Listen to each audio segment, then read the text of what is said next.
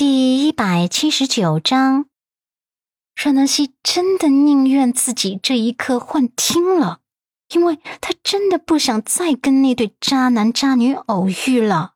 世界这么大，淮安城健身房这么多，咋能这么巧呢？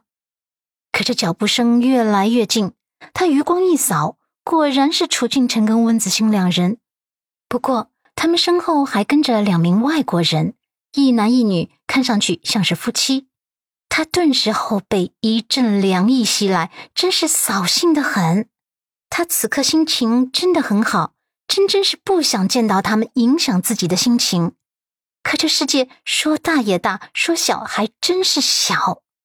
算了算了，他还是选择忽略吧，只当他们是两只烦人的苍蝇。想到这里，他看着陆漠北。悄无声息的指了指楚俊辰，然后无语的翻了个大大的白眼，做了一个鄙视的手势，还做出要吐血的状态。他这副恶搞的小模样，惹得陆漠北唇角微微上扬。他幽深的眸光淡淡的扫向楚俊辰方向，眸底闪过一抹冷冽。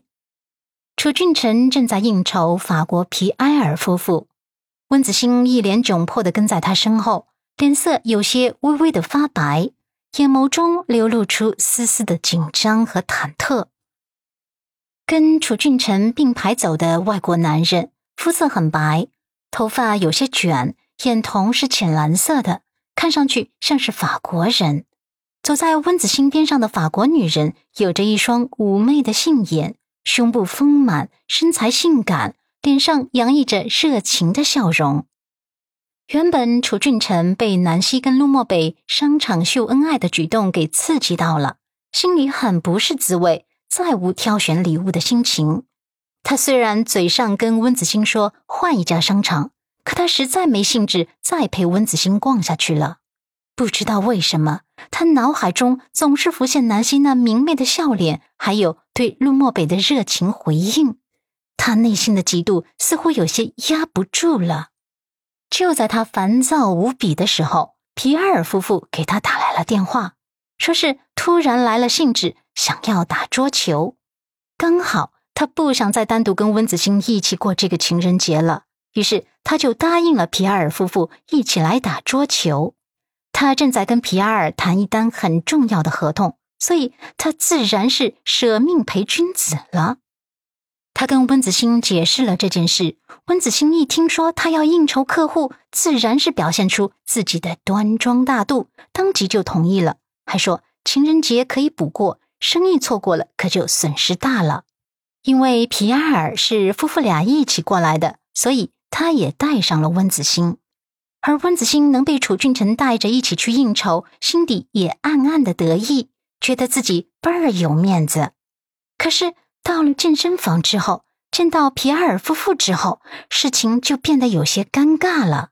楚俊辰甚至有些后悔带着温子星一起来了，因为皮埃尔夫妇提议要两两 PK，也就是说，皮埃尔夫妇一组，楚俊辰跟温子星一组，看哪组清桌的时间短，哪组就胜利。这样的提议其实很正常，只可惜温子星并不会打桌球。他是从大山里面走出来的，小学、初中、高中教学条件都很差，根本就没接触过桌球。而他辍学出来打工后，更是没时间，也没机会接触到桌球。好不容易楚俊辰现在出人头地了，可他想的都是怎样抓牢男人的心，根本就没想过要多运动健身。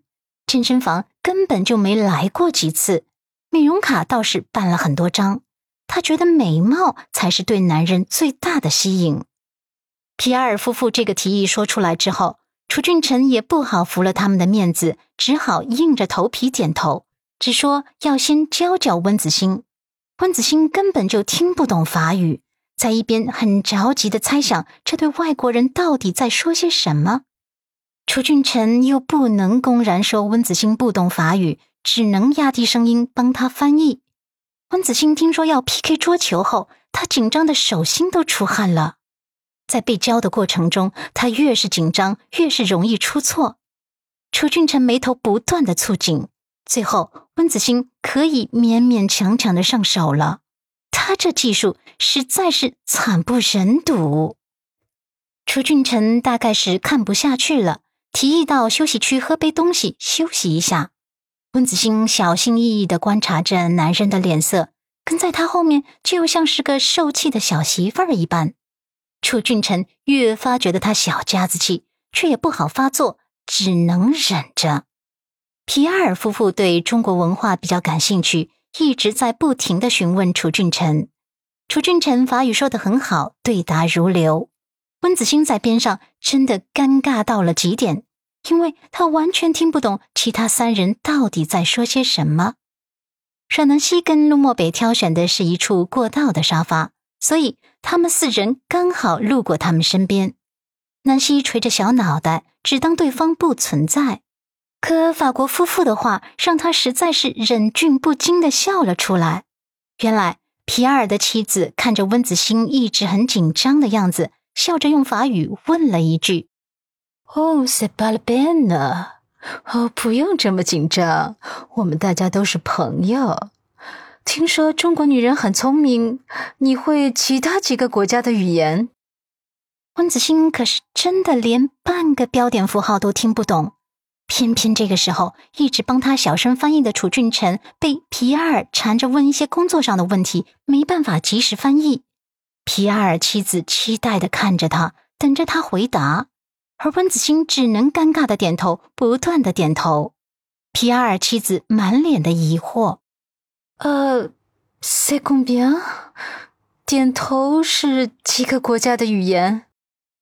阮南希自然是听得懂法语的，看见温子欣尴尬点头的样子，正在喝牛奶的他实在是忍不住了，差点就笑呛住了。边上的陆漠北顺手就抽了一张纸巾给他擦拭唇角。慢点喝。温子欣自觉被嘲笑后，又尴尬又窘迫。当他发现嘲笑自己的居然是阮南希后，气得心脏都揪到了一起。楚俊辰这才注意到南希跟陆漠北也在，只是看南希笑得肩头一颤一颤的样子。再看温子欣那一阵青一阵白的脸色，他大概也明白了什么事，眼眸倏然暗沉了几分。突然觉得带着温子欣出门很丢人，他阴沉的扫了温子欣一眼后，看了南希一眼，尴尬的开不了口，只微微颔首后就提步快走。皮埃尔的妻子很会挑选位置，居然就挑中了在南希路漠北隔壁的座位。楚俊辰知道阮南希精通法语，以前看他学习法语的时候，他也勤奋好学的学法语。那时候的他半开玩笑半认真的说要跟他一起学习，一起进步。很明显，他不想靠着南希他们做，不想把温子欣的难堪和他的尴尬暴露在他们面前，尤其是阮南希的面前。他硬着头皮提议换个位置，可皮埃尔妻子笑道。随啊，随便啊，这里挺好，有大片的落地窗，可以看外面的风景。无奈，他们一行四人在南溪路漠北隔壁坐下。朱俊辰的脸色已经快要僵硬了，却在硬撑着，因为距离很近，所以他们的交谈，南希和陆漠北都能听见。